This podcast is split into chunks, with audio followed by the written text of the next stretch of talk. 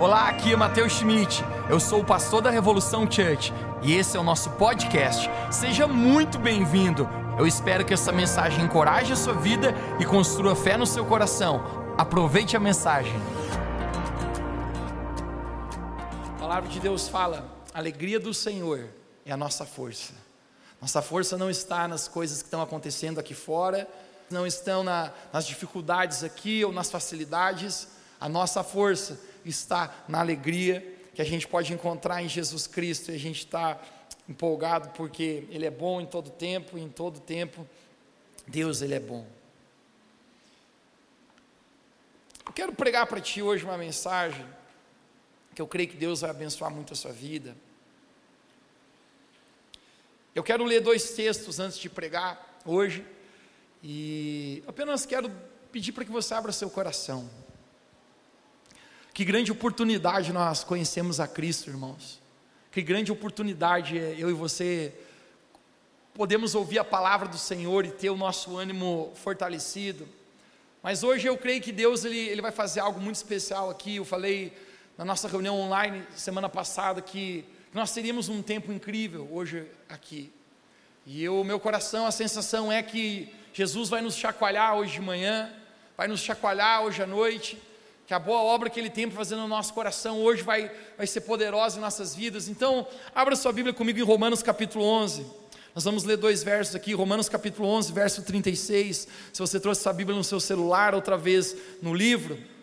Mas Romanos capítulo 11, verso 36 diz assim: Porque dele e por ele e para ele são todas as coisas. Glória, pois, a ele eternamente e amém.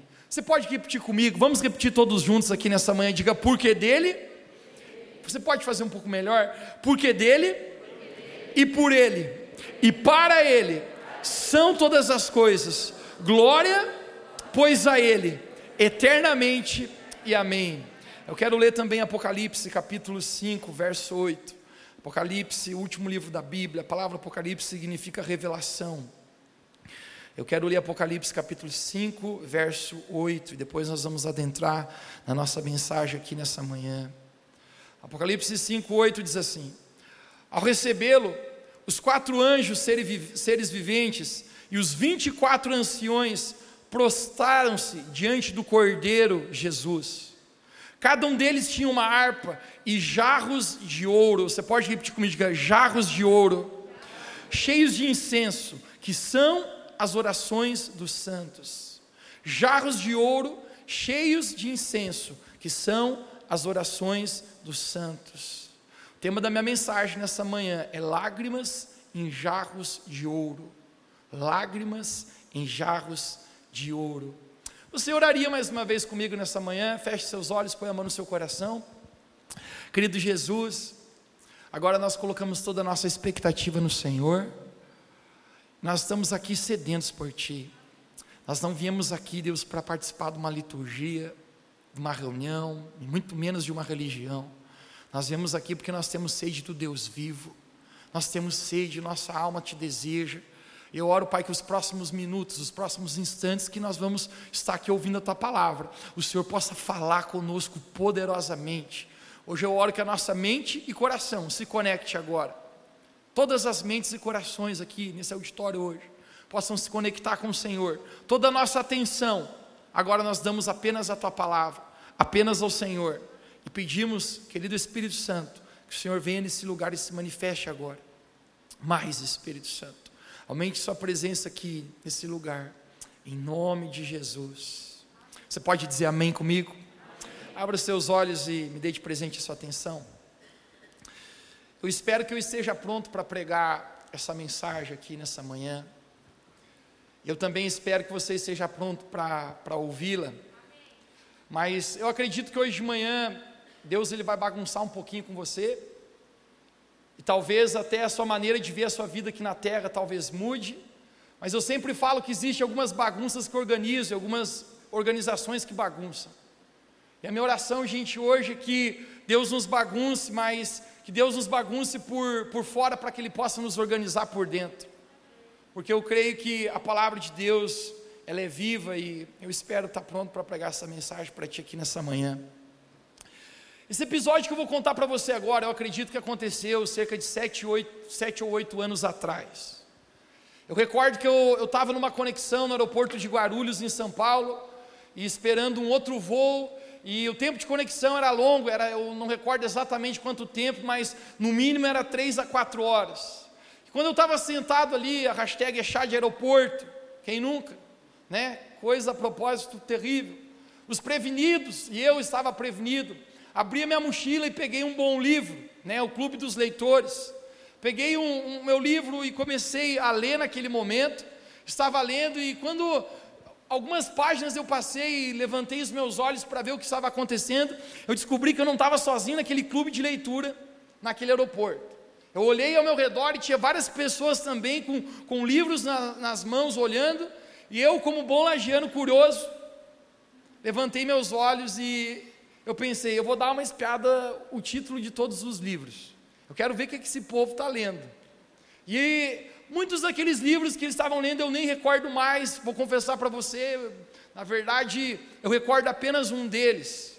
E quando eu consegui bater o olho num, num homem, era um senhor já de idade, ele estava é, com as pernas cruzadas, com o livro debruçado, sua cabeça baixa. Eu, quando eu vi o título do livro, o livro falava: Por que coisas ruins acontecem a pessoas boas.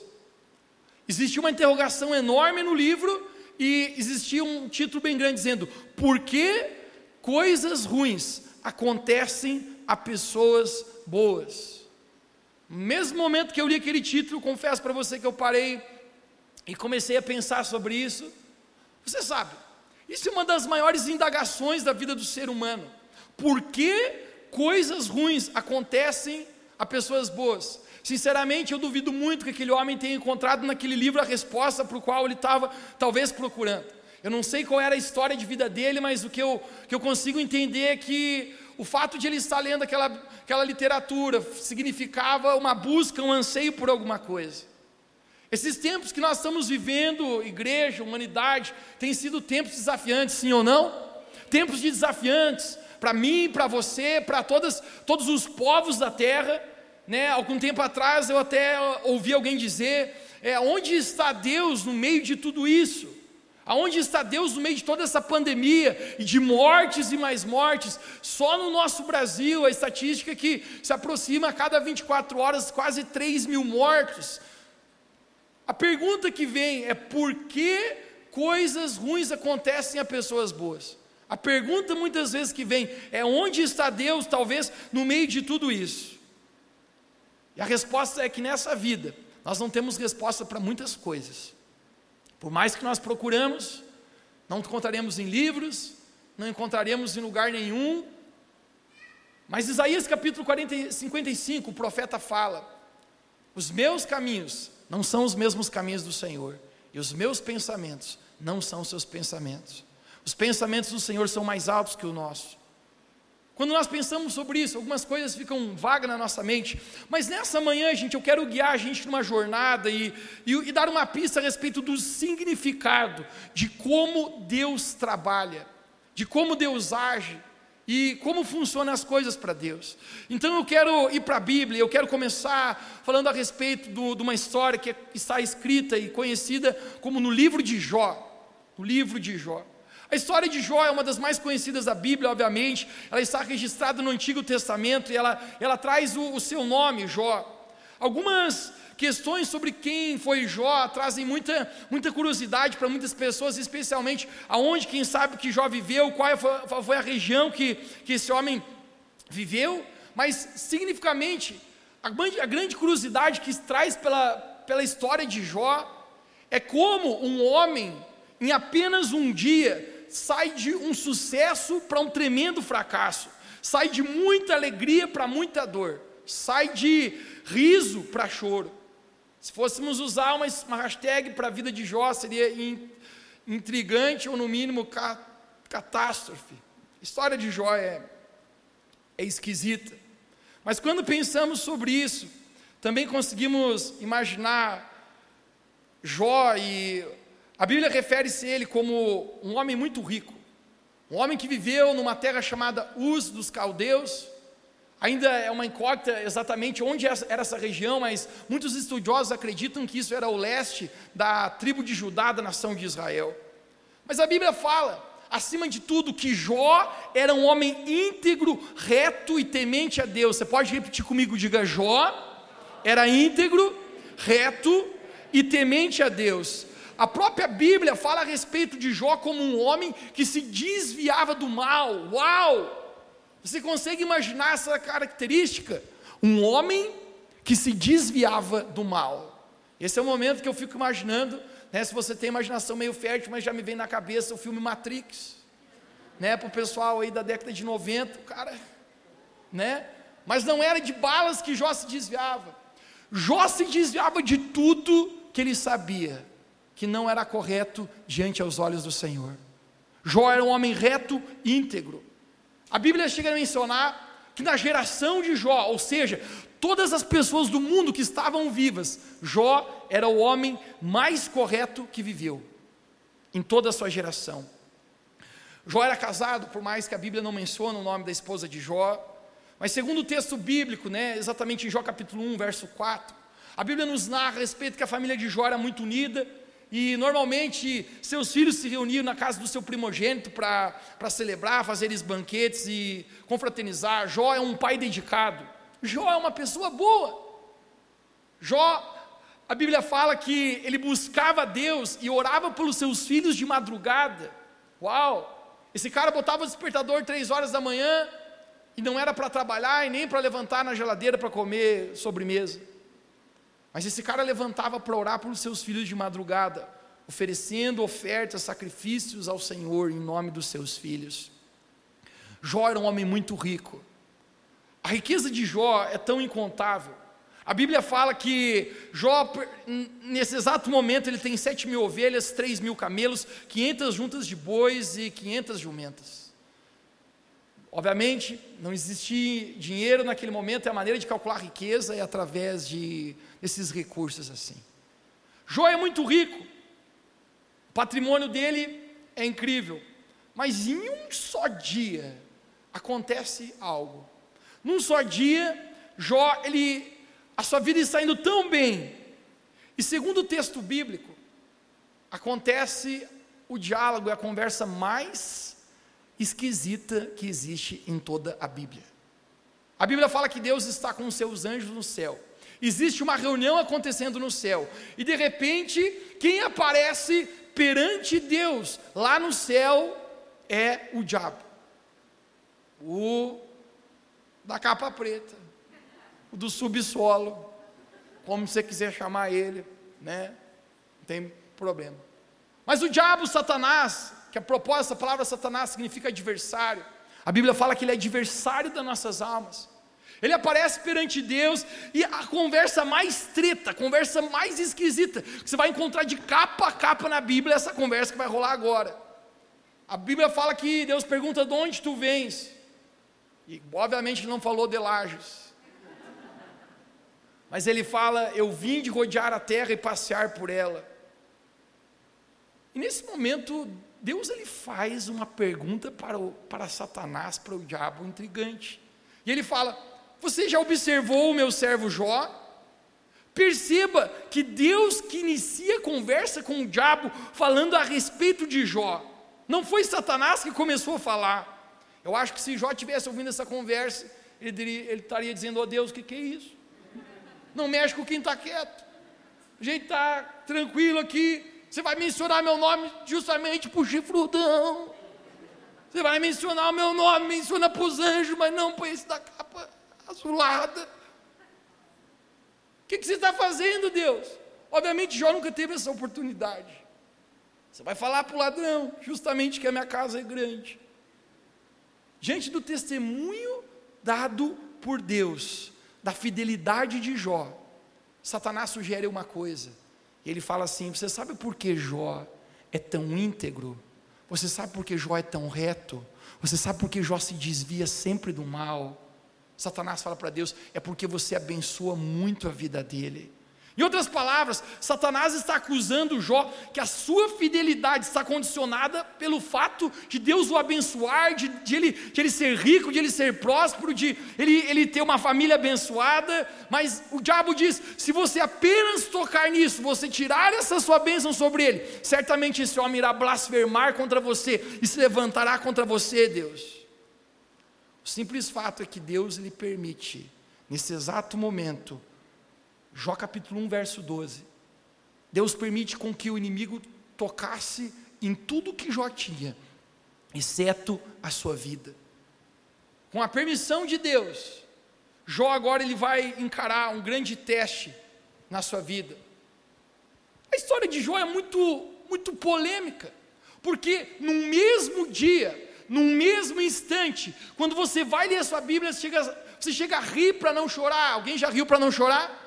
Aquele momento que a situação está tão ruim que você. é melhor rir do que chorar. A Bíblia fala que veio um grande ventaval e os bois de Jó morreram. Ele tinha vários empregados, vieram inimigos e mataram seus empregados. Os seus filhos todos estavam reunidos confraternizando, comendo uma picanha gostosa de domingo. E caiu a casa por onde eles estavam e todos os seus filhos morreram num mesmo instante. Em apenas um minuto, Jó sai do sucesso para o maior fracasso que alguém pode ter. Ele sai da alegria para a dor, ele sai do riso para a tristeza. Nesse momento, Jó rasga suas vestes. Isso é, era algo da cultura. No, nos judeus até hoje existe isso. Quando existe grande catástrofe, eles rasgam suas vestes. Ainda bem que que isso não está presente na nossa cultura, senão a gente está caminhando ali no centro, daqui a pouco um. Jó ele rasga suas vestes, como um sinal de, de luto. A Bíblia fala que ele rapa a cabeça, também como um sinal de luto. Mas nesse momento, Jó capítulo 1, no verso 21, a hashtag é intrigante para as palavras de Jó. Jó simplesmente ele fala: Nu eu saí do ventre da minha mãe, e também nu eu voltarei. O Senhor deu e o Senhor tomou. E ele fala: Bendito, adorado seja o nome do Senhor. O real teste da nossa vida. Conecte-se comigo agora. Eu perguntaria para você que nessa manhã: qual é o verdadeiro teste da sua vida? Como é medido o valor da sua vida aqui na terra? Será que pelo quanto você obteve sucesso na sua carreira profissional? Será que pelos zeros que você tem na sua conta bancária, o quanto você acumulou? Será pela quantidade de seguidores que você tem no seu Instagram? Será talvez pela popularidade ou pelo poder que você carrega em suas mãos? Como é medido a sua vida? Qual é o verdadeiro teste da sua vida? O real teste de um filho é como você responde quando você passa por algo que você não gosta ou simplesmente consegue entender. Deus ele diz: o teste de um filho é como você reage no meio da adversidade. Qualquer um pode adorar quando tudo está bem. Foi isso que Satanás indagou para Deus a respeito da vida de Jó. É óbvio que ele te adora, é óbvio que, que, que ele é íntegro, é óbvio que ele se desvia do mal. A propósito, o Senhor o abençoa muito. Qualquer um pode adorar desse jeito. Qualquer um pode adorar quando tudo está bem. Agora a pergunta que eu quero fazer para você: será que você pode adorar quando você está na cama do hospital? Será que você poderia adorar quando o dinheiro está curto? Será que você poderia adorar em meio ao sepulcro? Até onde é capaz de ir a sua adoração? Até onde é capaz de ir a sua adoração? Jó falou: Nu eu saí do ventre da minha mãe, nu eu voltarei. O Senhor deu, o Senhor tirou. Bendito, adorado seja o nome do Senhor. Atos capítulo 16, verso 5. A Bíblia volta, diz que por volta da, da meia-noite, dois homens conhecidos como Paulo e Silas, estavam presos e cantavam e oravam e adoravam ao Senhor, presos às algemas. O apóstolo Paulo, junto com seu companheiro Timóteo, eu gosto porque Parece que no reino de Deus a gente sempre tem um parceiro para caminhar junto. Quem aqui tem alguém que anda contigo na jornada com Jesus? Sempre tem alguém para encorajar, sempre tem alguém para convidar, sempre tem alguém dizendo: vamos para a igreja, vamos para o grupo de GPS, vamos para mais perto de Deus. Paulo está com Silas. Eles estão anunciando as boas novas do Evangelho de Jesus Cristo. E a Bíblia nos narra no livro de Atos que eles foram presos, chicoteados em praça pública e jogados na cadeia, numa masmorra. Fico imaginando o quão terrível aquele lugar, úmido, sujo. Paulo e Silas, eles estão presos. Colocaram correntes em seus pés, correntes em suas mãos, todos feridos, machucados e não tinha band-aid, não tinha metiolate. A propósito, se tivesse metiolate, provavelmente era da época do metiolate que doía. Alguns dizem que depois que o metiolate parou de doer, tudo, tudo se acabou. Mas a real realidade é que Paulo e Silas eles estão presos a correntes. E diz que perto da meia-noite eles começaram a adorar a Deus. Qual é a razão, Mateus, que esses dois homens estão adorando a Deus? Eles acabaram de apanhar, as costas deles estão em carne viva eles estão sentindo muita dor, eles foram humilhados, eles ficaram nus em praça pública, ridicularizaram eles por causa de coisa boa, eles estavam anunciando Jesus. Como que esses homens podem sequer anunciar, ainda cantar louvores e adorar a Deus no meio de uma situação dessas? Eles deveriam estar chorando. Eles deveriam estar é, perguntando para Deus por que coisas ruins acontecem a pessoas boas.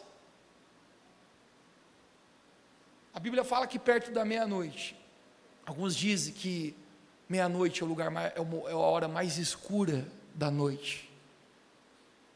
É possível até no momento mais escuro da noite a gente levantar nossa adoração a Deus. Eles estão presos. Filipenses capítulo 4 fala, um verso que a gente gosta de falar. Eu tenho certeza que você já falou alguma vez na sua vida. Filipenses capítulo 4 fala: Tudo eu posso naquele que me fortalece. A gente gosta de falar isso, ou não é? A gente se levanta e diz: Tudo eu posso naquele que me fortalece. Aleluia. Mas você nunca parou isso é o que está em Filipenses capítulo 4, verso 13. Tudo posso naquele que me fortalece. Mas você talvez nunca parou para ler o verso 12, o que vem antes. O apóstolo Paulo está dizendo: Eu sei passar por necessidade. Eu sei o que é ter fartura. Eu aprendi o segredo de viver contente em todas as coisas. Eu sei estar bem alimentado, eu sei estar passando fome. Eu sei estar nu, eu sei estar vestido. Eu sei ter muito e eu sei passar por necessidade. Ele fala: Tudo eu posso naquele que me fortalece. Em outras palavras, sabe o que ele está falando? Cara, até no momento difícil, eu posso, em Jesus que me fortalece. Sabe o que, que acontece? Perto da meia-noite, eles começam a adorar a Deus. E a Bíblia fala que os outros presos estão ouvindo. Eu não sei qual era a música, qual era a canção, mas eles estão ouvindo todos os presos naquele momento. E a Bíblia fala que aconteceu um grande terremoto naquela cadeia, porque quando eu e você nos levantamos para adorar Jesus, no meio das nossas circunstâncias, no meio das adversidades, no meio dos problemas, os céus começam a ouvir, o céu começa a tremer. E a Bíblia fala que aquele grande terremoto chacoalhou aquelas, aquelas correntes e eles foram libertos. Eis algo na nossa vida. Você pode deixar com que as correntes da sua vida quebrem a sua adoração, mas você também pode fazer com que a sua adoração quebre as correntes que te prendem. Todos começam a ver. Posso falar sobre isso mais 30 segundos. Os nossos maiores testemunhos sempre vêm das nossas maiores lutas.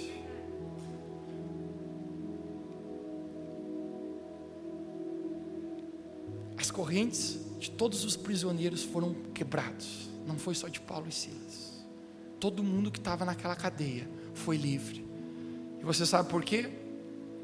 Porque às vezes Deus vai usar a tua situação para libertar a vida de outras pessoas. Às vezes Deus usa a minha dor, cara, usa o meu testemunho, usa aquilo que está fazendo na minha vida, para que outros sejam libertos.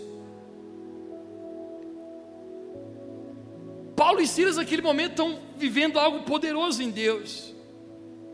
Assim é a nossa vida. Às vezes Deus permite a gente passar por muito, para a gente poder entender alguma coisa, para Deus poder construir algo em nós. Às vezes Deus está refinando o ouro, o tesouro que existe dentro do nosso coração. Às vezes Deus, como um pai, está apenas nos disciplinando. A Bíblia fala em Hebreus capítulo 12, verso 8, que quem é filho é disciplinado. Existe alguém aqui que é filho ou filha de Deus aqui nessa manhã? A Bíblia fala que quem é filho é disciplinado. Diz que se você não é disciplinado é porque você é um bastardo, é porque você não tem pai. Quantas vezes, às vezes, Deus nos disciplina para nos ensinar algo. Se você é bastardo, você vai embora. Mas se você é um filho, mesmo quando disciplinado, você pode vir até com lágrimas nos seus olhos, mas você vai voltar para mim, Deus diz. Mesmo quando disciplinado, você vai voltar para mim porque você veio de mim. Quando eu era pequeno, eu sempre falo isso, o pai não, não popou a vara na gente, cara. A gente apanhava mais do que do que cavalo. O pai era pente fino e não, não deixava passar nada, cara. Tinha vezes que a gente achava que ele esqueceu o que a gente tinha aprontado. Às vezes demorava um pouco para corrigir a gente, a gente pensou, esqueceu. Deu um dia depois, a gente estava assim já sorrindo. Ele, vamos, para o quarto. Por quê? Ontem, né? Não, não, mas já foi ontem para isso aí. Não, mas é agora que você vai ser corrigido. Eu sempre falo que se tivesse surrado um pouquinho mais, tinha sido um pouquinho menos pior. Mas eu recordo que muitas vezes, quando criancinha, mesmo depois de meu pai me disciplinar, me corrigir, a disciplina não, não visa a punição. Punição é para o passado, disciplina é para o futuro. Mesmo depois de meu pai me disciplinar, eu recordo que que eu vinha e eu abraçava. Ele fazia a gente olhar para ele e dizer: Diga para o Pai que você ama. Eu mesmo com lágrimas nos meus olhos, chorando depois de ser corrigido, porque aquelas, aquelas varadas realmente doíam quando eu tinha cinco anos de idade. Mas eu voltava para o meu pai, porque eu sabia que a disciplina dele é porque ele me amava, é porque era para o meu bem. Mas até onde vai a sua adoração? até onde é capaz de ir a sua adoração. Existe um livro muito pequeno no Velho Testamento, o nome desse profeta é muito estranho. Não deu nome para o seu filho desse nome, o nome dele é Abacuque. Estranho demais. Mas ele escreve um dos textos mais poderosos. Talvez que eu consiga encontrar, Abacuque capítulo 3, verso 17 e 18, a gente pode projetar aqui no telão. Abacuque 3, 17 e 18. Ele fala algo mais ou menos assim, ele está, eu vou traduzir para você já já no nosso contexto hoje, mas ele fala: "Porque ainda que a figueira não floresça, nem haja fruto na vide, nem haja o produto da oliveira e minta, e os, e os campos não produzam mantimento, e as ovelhas da malhada sejam arrebatadas, e os currais não haja vacas, todavia eu me alegrarei no Senhor e exultarei no Deus da minha salvação. Conecte-se comigo que esse cara está falando aqui. Ele diz: ainda que a figueira não floresça. Obviamente a gente está falando de alguém que está esperando que a figueira floresça para que ele, para que seja o mantimento da vida dele. Ele está dizendo: eu estou dependendo que essa figueira floresça para mim poder comer. Ele diz: ainda que a vide não dê frutos, a vide é o ramo da figueira. Como alguém, obviamente, que está indo até um ramo para pegar um fruto para comer, para o seu sustento e talvez a sua família. Ele fala ainda que na vide não tenha nenhum sequer fruto. Ele diz ainda que o produto da oliveira minta. Porque obviamente quando você tem uma plantação de oliveiros, o que você espera no final é, é ter óleo. Ele está dizendo ainda que na hora da colheita eu for lá pegar óleo, eu cheguei lá não tenha óleo. Hashtag fui enganado, fui defraudado. Ele está dizendo, ainda que os campos não produzam mantimento, alguém que depende do campo, para que cresça frutos, legumes, para que ele possa se, se manter e não morrer. Ele está dizendo, ainda que o campo não produza nada. Ele fala ainda que as ovelhas sejam arrebatadas. E a gente não consegue entender o real significado do, do verso, se essas ovelhas seriam roubadas por alguém ou simplesmente pudessem morrer, mas está falando a respeito de que nada está dando certo, ainda que não haja nos currais nenhum, nenhum boi, nenhuma vaca, está falando de escassez, está falando, ainda que nada dê certo, ainda que a hashtag é dizer a coisa está soda, porque crente não fala palavrão, então é soda, coisa está soda, ele está falando, mas sabe o que ele diz? Ainda assim eu me alegrarei no Senhor e exultarei no Deus da minha salvação. Porque o que realmente ele está falando é que não está aqui fora, não é os resultados aqui fora que eu gostaria de ver, mas aqui dentro eu continuo adorando a Deus, porque a minha adoração não muda se acontece algo bom ou ruim aqui fora, porque o meu coração é um coração de adorador, não porque eu preciso de Deus, mas porque eu amo a Deus, é por isso que eu adoro. É isso que o profeta Abacuque está falando aqui. A minha vida não é para mim, mas a minha vida é para a glória, para a glória de Deus, para trazer glória ao nome de Deus. Isso é adoração. Você consegue sentir o cheiro da real adoração subindo aqui? Você consegue sentir o que é real adoração? A minha pergunta é: o que acontece quando Deus sente o cheiro da adoração? O que, que acontece quando Deus do céu sente o cheiro da adoração. O que acontece quando alguém no leito de morte começa a dar glória ao nome de Deus? Semana passada eu fiz uma homenagem a um cantor, o irmão Lázaro. Você lembra na live que a gente fez domingo passado?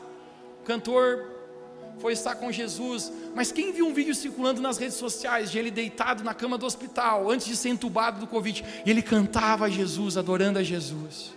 A minha pergunta é: o que acontece quando no leito de morte de um hospital alguém começa a dar glória a Deus? O cheiro da adoração começa a subir. O que acontece quando alguém no meio da pobreza, no meio da escassez, começa a dizer: Deus, eu te adoro, independentemente de como está a situação, independentemente do que está aqui no meu bolso ou o pix que eu consigo fazer, eu te adoro, Jesus. O primeiro GPS que a gente teve na nossa igreja ainda existe, mas apenas mais três guerreiros desses estão vivos. Eu postei essa semana. Existia um senhor que ele já está com Jesus, foi uma das primeiras pessoas da nossa igreja. A gente a gente conhecia, a gente chamava ele seu Agionor, Agionor. A casa dele era tão, era tão simples, gente. Eu acho que era dois metros quadrados, era a sua cama, juntado com um banheiro e uma pia com um fogão. Quando eu fui na casa dele, eu, eu fiquei apavorado com aquilo, eu falei, seu Agenor, o que, que o senhor precisa? O senhor quer que eu traga alguma coisa, né? Vamos, o senhor quer que eu traga comida? Eu, eu conheci aquele dia, eu fiquei apavorado com a situação que ele vivia. E ele falava assim: Mateus, às vezes é meio difícil, mas deixa eu falar uma coisa para você. Deus tem me abençoado muito. Eu dizia: Não, não, não, não, não tem, não tem, senhor João. Está pegando fogo a casa. O senhor não tem nem o que comer, não está precisando de algo, quer que eu traga algo, eu vou de atrás, eu tenho recurso, eu tenho contato. Ele falou: oh, Mateus, obrigado. Se eu precisar, eu te aviso, mas graças a Deus, louvado seja Deus, eu estou eu, eu tô bem. Eu falei, não está, senhor Júnior, está tudo errado aí, o senhor está tá, tá cagando aqui, está dormindo aqui, tem que ter pelo menos uma paredezinha, não, não dá certo. Ele falou, não, Mateus, eu precisava eu te aviso, mas glória a Deus, eu estou tô, tô bem. Eu que não entendi, cara. Porque o que, que acontece quando alguém, mesmo no meio da pobreza, consegue adorar a Deus de verdade? Se a Jonor já está com Jesus, o que acontece quando alguém no leito de morte, no sepulcro, consegue dizer: Deus, eu não entendo porque coisas ruins acontecem a pessoas boas. Mas quer saber, Deus? Mesmo assim, eu continuo crendo que Deus é bom em todo o tempo, e em todo o tempo Deus é bom, e ainda assim eu te louvarei, e ainda assim bendito seja o nome do Senhor. Essa semana eu já já passei por muito, cara.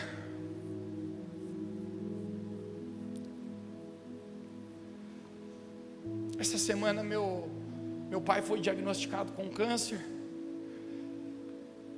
E isso mexe o coração, cara. Mas sabe o que eu, no meu coração, eu, eu levanto e digo: a minha adoração não depende do que está acontecendo aqui fora.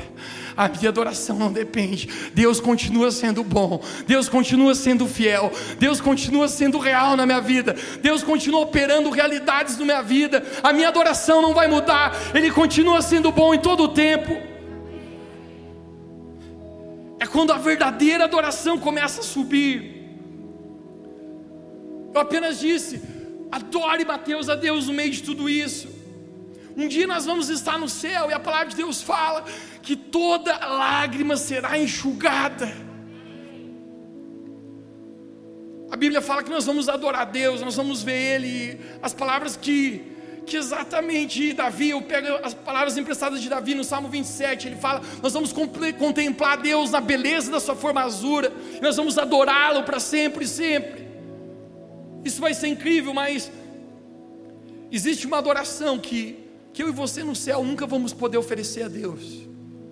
Existe um tipo de adoração que no céu eu e você nunca conseguiríamos produzir, que apenas aqui na terra nós temos o poder de produzir. É a adoração de nós adorarmos a Deus no meio das circunstâncias da dor e da tristeza. No céu não haverá tristeza, no céu não haverá angústia. Esse tipo de adoração eu não conseguirei dar ao céu, porque lá vai, vai ser tão perfeito. Mas aqui na terra, no meio da dor, no meio da tristeza, no meio das interrogações, no meio da incerteza, eu consigo dizer: Deus, eu te adoro, mesmo no meio de tudo isso.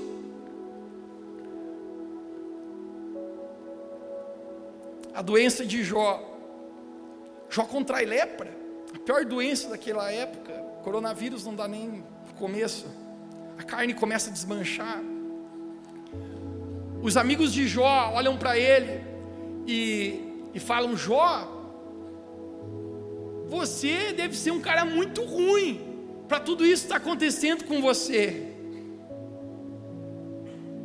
Você é muito amaldiçoado mesmo, né, Jó? Os amigos de Jó abandonam. A própria mulher de Jó, a hashtag é: não case com uma mulher assim. Diz: amaldiçoa o teu Deus e se mata, Jó. Olha a tua vida. Você perdeu tudo, você é um fracassado. O que, que adianta você estar tá ainda louvando a Deus aí? Olha o jeito que você está.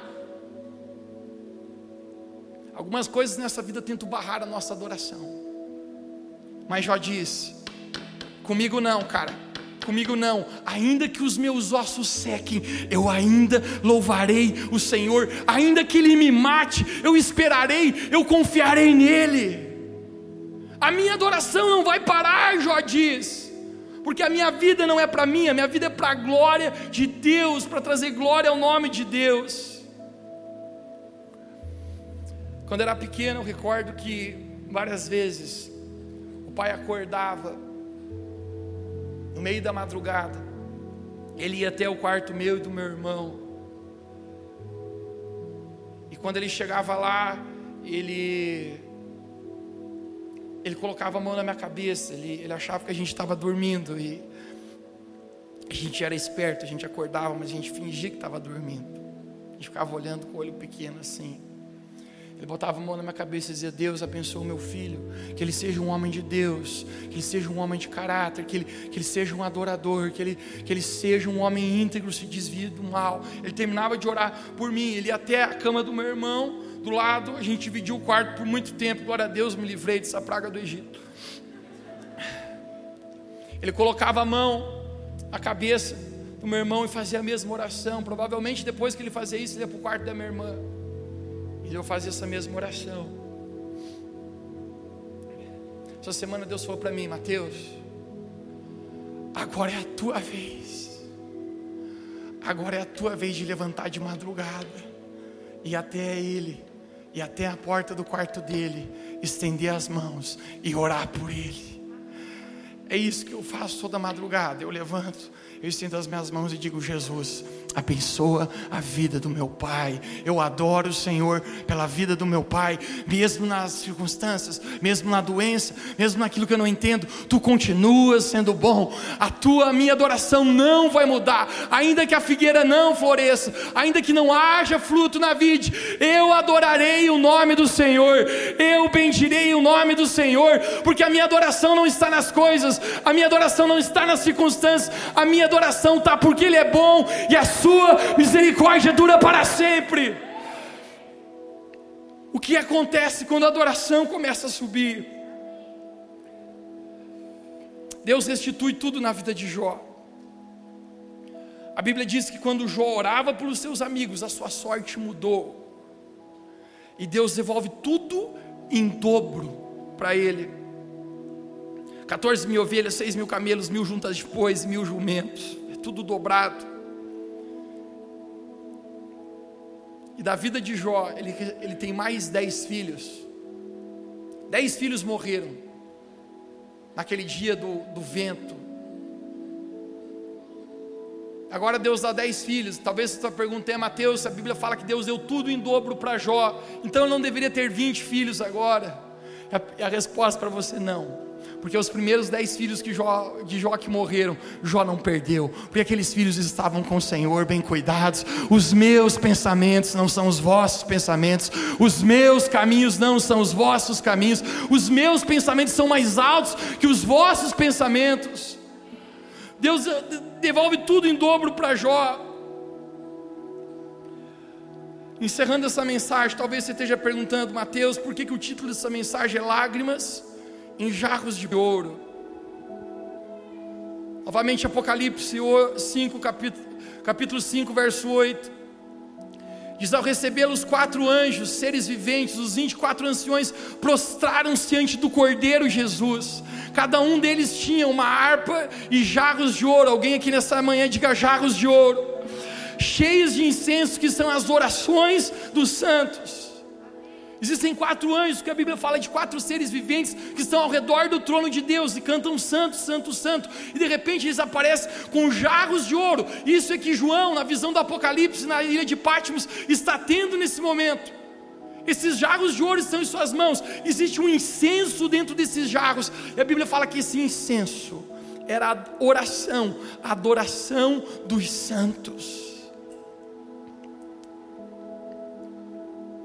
Palavra grega, no original grego, para incenso, significa perfume, resina aromática, que ao ser queimada libera um odor ou um líquido.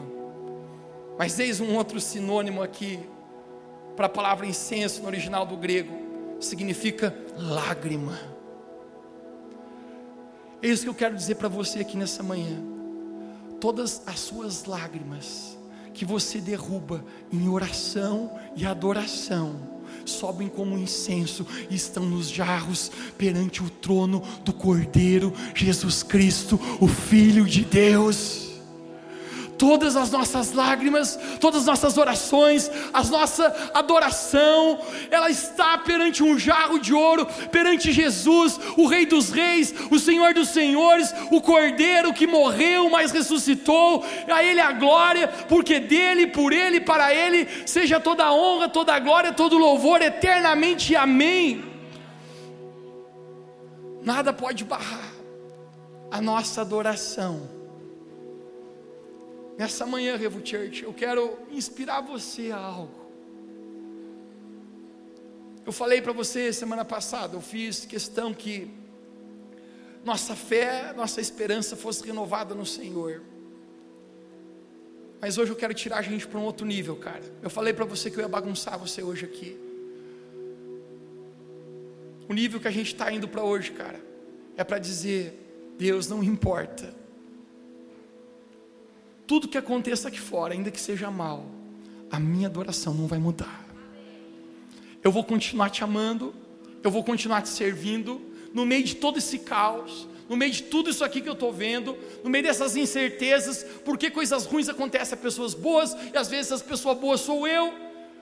A minha adoração não vai mudar, Jó disse: Nu eu saí do ventre da minha mãe, nu eu voltarei. Bendito seja, adorado seja o nome do Senhor Jesus. Se alguém aqui nessa manhã diz: Adorado seja o nome de Jesus, levante suas mãos aí onde você está. Diga: Adorado seja o nome de Jesus. No meio das minhas circunstâncias, no meio das minhas dificuldades, no meio do que eu não entendo, no meio das minhas lutas, no meio dos meus problemas, adorado, bendito, santo, digno seja o nome de Jesus, o Cordeiro que morreu, mas ressuscitou, o Filho de Deus, o Rei das nações, o Rei dos céus, o Rei da terra, adorado seja o nome do Senhor. Fique de pé onde você está comigo, dê uma salva de palmas e adoração a Jesus. Diga: Eu te adoro, Jesus, eu te adoro nessa manhã. Eu declaro que, ainda que a videira não produza, ainda que as vides não deem frutos, me alegrarei no Senhor, eu me exultarei no Deus da minha salvação.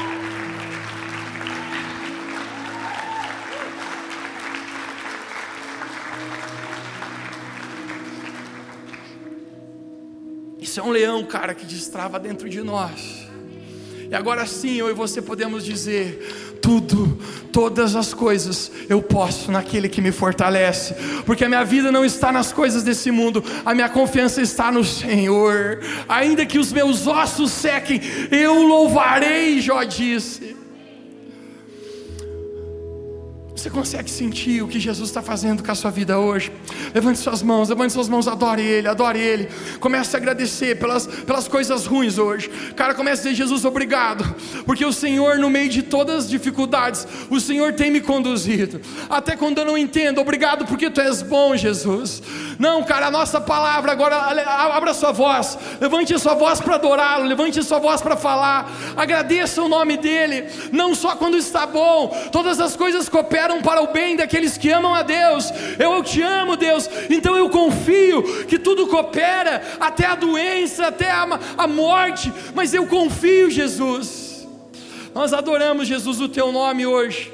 Nós adoramos, Jesus, o teu nome nesse lugar. Santo Espírito, hoje eu quero orar por cada pessoa aqui nessa manhã. Obrigado, Pai. Porque o Senhor está fazendo algo poderoso em nossas vidas agora mesmo. Eu oro que cada pessoa que está agora nesse auditório seja cheio, cheio de convicção, cheio de fé, cheio de adoração. A nossa adoração está subindo como incenso. As nossas lágrimas estão nos teus jarros de ouro, perante o teu trono, perante o Rei da glória, o Rei do universo, o Filho de Deus, o Cordeiro nossa vida não está esquecida diante do Senhor. No meio de tudo, nós vamos te adorar. No meio das circunstâncias, nós vamos continuar te adorando. No meio do que a gente não entende, a gente vai continuar declarando que Deus é bom, em todo tempo Deus é bom, e em todo tempo Deus é bom. Essa é a nossa palavra, essa é a nossa fé hoje. Aí onde você está, receba em nome de Jesus. Deixa o Espírito Santo te tocar hoje. Eu quero apenas mais três minutos seus aqui. Mas deixa o Espírito Santo te tocar hoje. Deixa o Espírito Santo mexer contigo. Deixa ele bagunçar a tua vida, cara, um pouquinho por fora. Para que ele possa te organizar um pouquinho por dentro hoje. Entregue a sua vida para Jesus. É as suas próprias palavras hoje. Diga, Jesus, eu te entrego toda a minha vida. Eu confio de fato a minha vida, a vida da minha família minha vida financeira, cada circunstância. Eu confio, eu te entrego de fato, Jesus. Aqui está a nossa fé, Pai. Aqui está o nosso coração em saber que Tu és o nosso Pai, o nosso Pai de amor. Pai de amor. Toque os corações hoje agora. Nós nos entregamos como uma criança, Jesus. Tu falaste: quem não for como uma criança não poderá ver e nem entrar no reino dos céus. Nós queremos confiar como uma criança em tuas mãos, Jesus. Nós queremos confiar 100% por inteiro, nos entregar. Se você hoje você diz, eu quero me entregar, eu quero confiar totalmente no Senhor, levante uma das suas mãos bem alto para Ele. Bem alto, se você diz hoje eu quero entregar minha vida por inteiro, confiar Jesus. Pai, eu oro por cada pessoa hoje que está entregando a sua vida, que está confiando por completo, que está confiando por inteiro. Te agradeço, Jesus, pela tua boa obra, que começaste em nós e tua palavra fala que tu és fiel para completar. Hoje nós declaramos que nós te louvamos, que nós te adoramos. Você pode dizer bem alto comigo, diga eu te adoro, Jesus. No meio de todas as circunstâncias, o meu louvor continua, ainda que a figueira não floresça, ainda que a vide não dê frutos, eu me alegrarei no meu Deus, eu exultarei no Senhor da minha salvação. Quantos creem aqui nessa manhã? Você pode dizer amém? amém. Te amamos, Senhor. Eu espero que que nessa manhã o Espírito Santo possa estar ministrando no seu coração. Quem aqui está ministrando? Deus está ministrando a vida, balança a mão. Se você sente Jesus falando contigo hoje. Eu espero que Jesus possa estar ministrando a sua vida. Eu creio, querido, que Deus ele é bom. Uma velha frase: em todo tempo Deus é bom. Deus é bom em todo o tempo. Vamos repetir isso juntos hoje. Diga em todo o tempo. Vamos, vamos bem alto, vamos bem alto. Diga em todo o tempo. Deus é bom. Deus é bom em todo o tempo. Vamos mais uma vez, diga em todo o tempo. Deus é bom. Deus é bom em todo o tempo. Mais uma vez bem alto. Levante suas mãos agora, feche seus olhos. Diga Deus é bom em todo o tempo. Em todo o tempo Deus é bom. Que Deus abençoe muito a sua vida, seja cheio da presença de Deus. Hoje eu não vou te abraçar no final por conta de segurança e a gente não, não está tendo menos contato. Receba o meu amor, receba o meu carinho, receba o meu abraço, igreja. Eu amo muito você e nós estamos nisso juntos. Que Deus abençoe muito a sua vida.